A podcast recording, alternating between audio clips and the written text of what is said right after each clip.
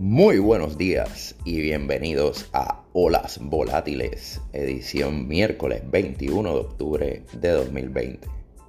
Deseando que todos se encuentren muy bien, de inmediato pasamos a repasar las incidencias desde las postrimerías del cierre de ayer en los mercados, eh, donde obtuvimos un cierre positivo para los principales índices no obstante, nuevamente hubo algo de debilitamiento acercada la hora en que se cumplía el plazo para llegar a un acuerdo en cuanto al estímulo económico, nueva legislación al respecto. Y si bien no se informó un acuerdo, se siguió extendiendo, ¿verdad? Eh, las negociaciones y dejando abierto el espacio para eh, intentar llegar a algún punto común y se vislumbra ahora eh, que haya algo sobre la mesa firme eh, antes de finalizar la semana y durante el fin de semana antes de llegar al, al final, ¿verdad? Las expectativas comunicadas serían ya entonces tener algo final. No obstante, el Senado sigue advirtiendo sobre la poca conveniencia de acceder al paquete básicamente presentado por la Cámara y la Speaker Pelosi. Eh, si bien aflojó como mencionáramos, terminó en positivo el Dow Jones .40% arriba, el S&P 500 .47% arriba, el Nasdaq 0.33% arriba y el Russell 2000.30%. Para hoy vemos los índices casi flat, ligeramente en terreno positivo, terreno que recientemente están ocupando, ya que en horas previas estuvieron algo abajo, pero también bastante neutral. El Dow Jones se encuentra 0.05% arriba, el S&P 500 0.11% arriba, el Nasdaq 0.04% arriba y el Russell 2000 0.05% arriba en la última revisión que dimos hace unos 5 minutos.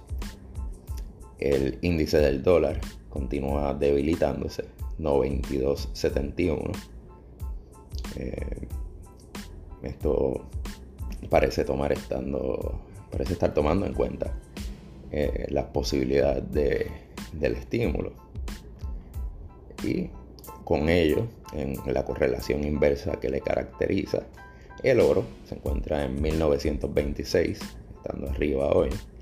Igual la plata arriba 25.25.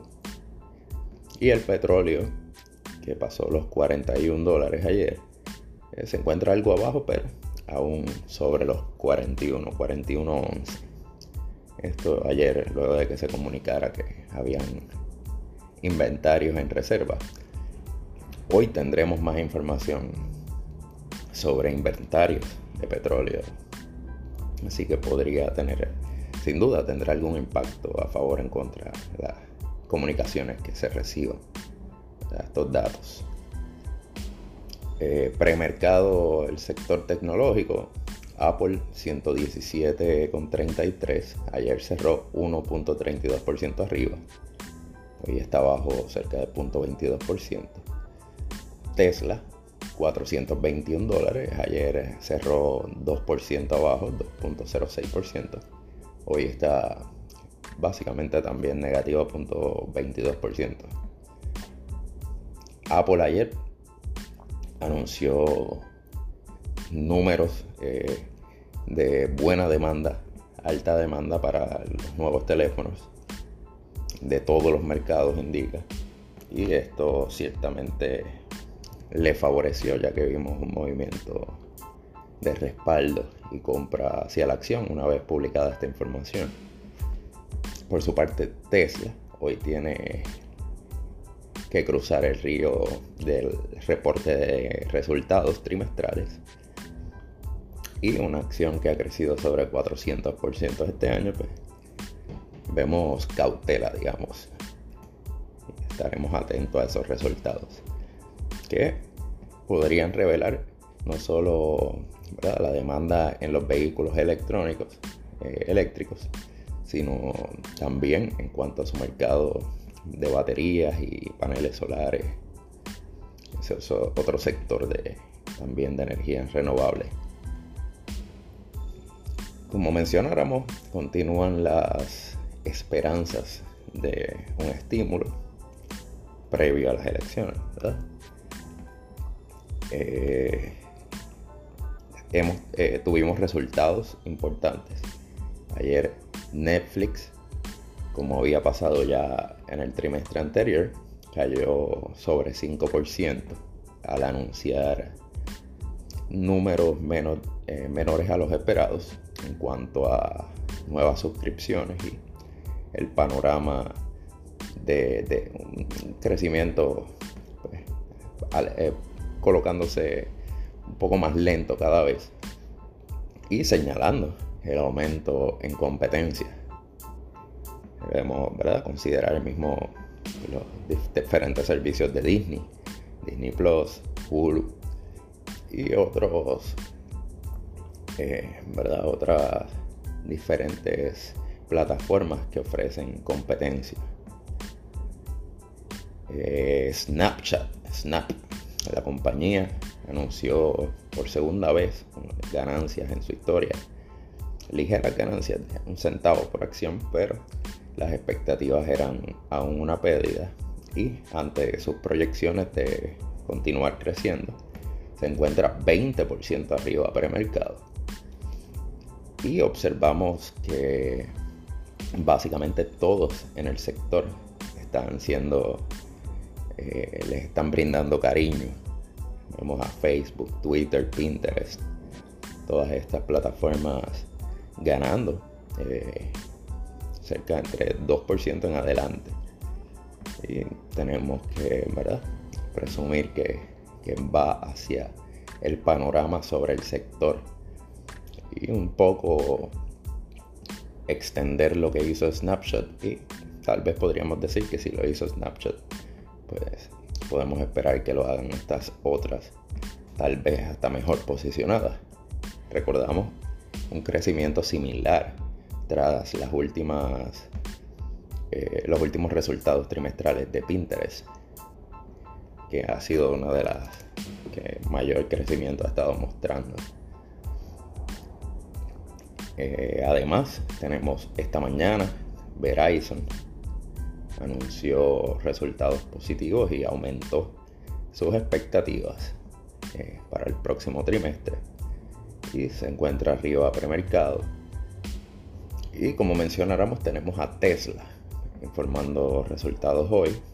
También Whirlpool entra un grupo bastante amplio de compañías, ya que estamos en el pico, comenzando las semanas cargadas de reportes sobre el trimestre de julio a septiembre 30.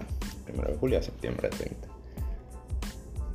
Eh, vale la pena entrar a discutir también que General Motors anunció que va a estar invirtiendo en una planta de Tennessee 2 billones de dólares para equiparla y convertirla, eh, posicionarla hacia el sector de vehículos eléctricos.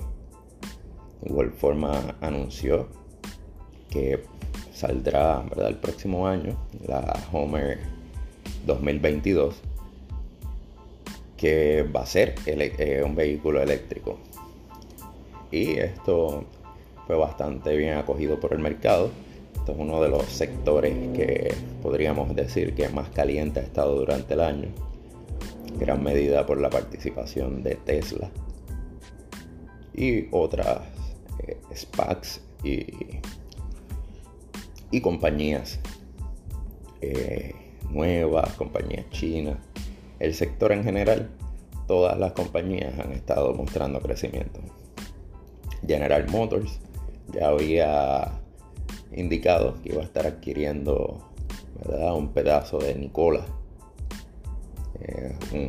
el resultado de un SPAC. SPAC, ¿verdad? compañías cheque en blanco que se crean para adquirir y fusionarse con otras.